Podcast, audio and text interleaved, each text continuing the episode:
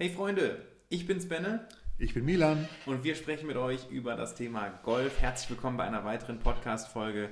Wir möchten mit euch heute über das Thema kurzes Spiel sprechen. Wir haben euch in der letzten Folge ein bisschen was zu den großen Golfturnieren erzählt und wollen jetzt wieder zurück euch dabei helfen, besser zu spielen, schneller einzulochen und einfach das Handicap zu verbessern. Milan hat eben zu mir gesagt, hey, lass uns mal über kurzes Spiel sprechen. Ich glaube, da gibt es viele Leute, die ähm, ja so ein bisschen auf verlorenen Posten sind. Wir haben schon mal über das Thema Patten gesprochen, haben wir ein paar Folgen zu gemacht. Ich hoffe, die Tipps habt ihr euch verinnerlicht und ihr trainiert das fleißig. Stichwort Zielzonenpatten. Ähm, mit Sicherheit seid ihr da fleißig dran und habt auch schon ein paar Putts einsparen können. Jetzt geht es aber darum, kurzes Spiel. Das heißt, außerhalb des Grüns, ähm, man nennt das ja Chippen, Pitchen. Wenn ihr die Videos von Milan guckt, dann kennt ihr vielleicht auch den Putt-Chip oder den Flop-Shot. Da gibt es ganz viele verschiedene Varianten. Übrigens, die Videos von Milan, guckt sie euch an auf YouTube. Es lohnt sich, ihr lernt was, ihr werdet besser. Aber jetzt, Milan, lass uns mal darüber sprechen, was ist denn der Unterschied zwischen einem Chip und einem Pitch genau? Also wie würdest du das kategorisieren?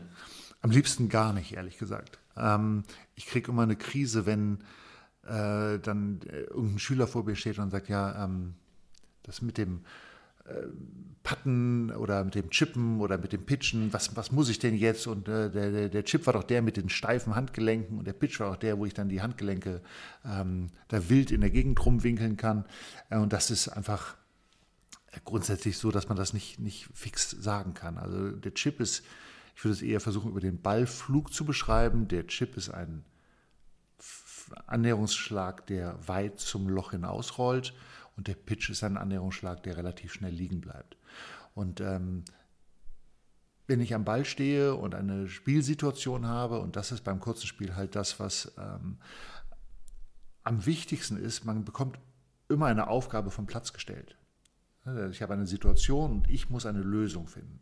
Und ich überlege mir als erstes, wie würde ich den Ball hinwerfen? Würde ich den Ball hoch hinwerfen, würde ich ihn halb hoch oder flach hinwerfen?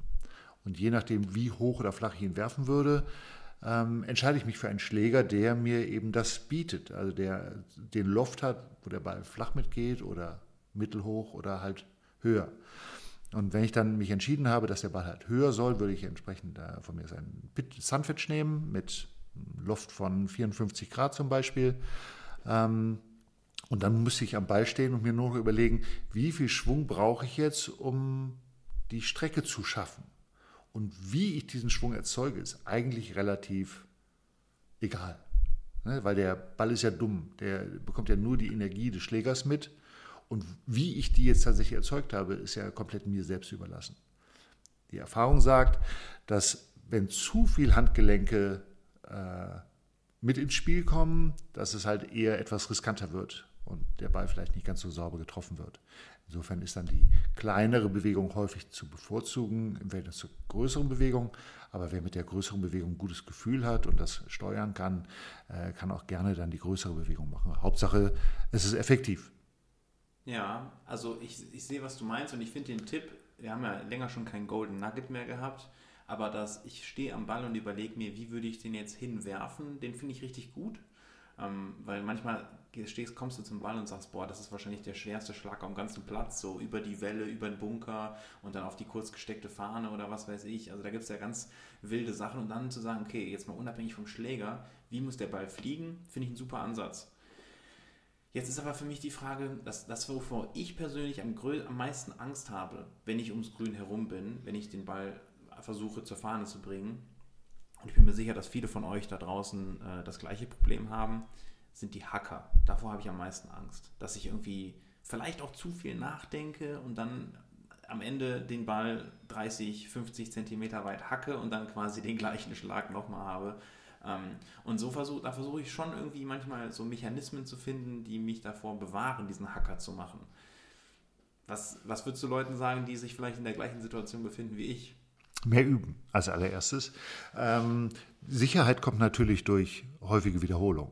Ähm, jetzt den Hacker konkret äh, rauszufiltern, was da das Problem ist, würdest du wahrscheinlich selber drauf kommen, wenn du jetzt äh, konkret nachdenken müsstest. Aber Hacker bedeutet ja eigentlich nur, der Schläger kommt zu steil von oben in den Boden und du triffst halt den Ball nicht am Ball direkt, sondern halt ein paar Zentimeter zu früh. Das heißt, die Wahrscheinlichkeit, dass das gewinnt, Gewicht nicht weit genug links war und die Ballposition vielleicht etwas zu weit links und nicht weit genug rechts, die Wahrscheinlichkeit ist relativ groß. Mhm.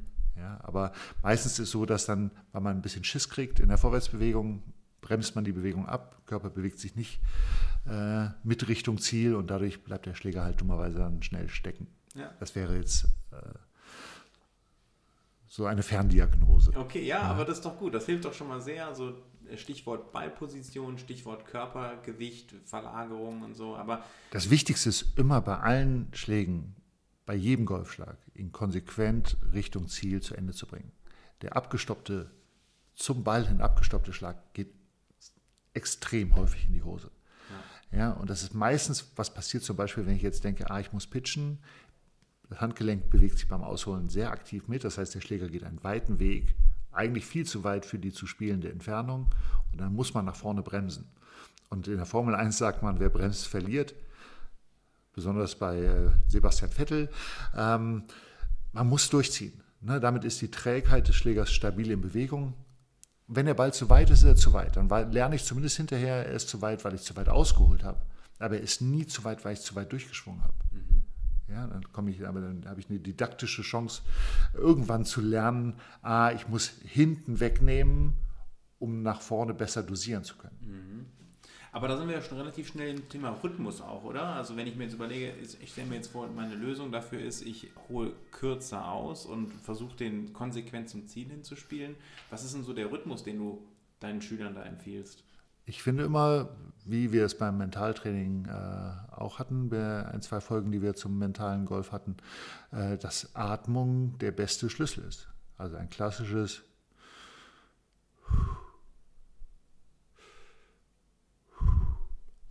der typische Rhythmus, den wir für den Golf schon brauchen. Ob ich die Bewegung dann in, über eine kürzere oder eine längere Strecke mache, ist dieser Rhythmus eigentlich fast immer äh, gleich. Finde ich gut.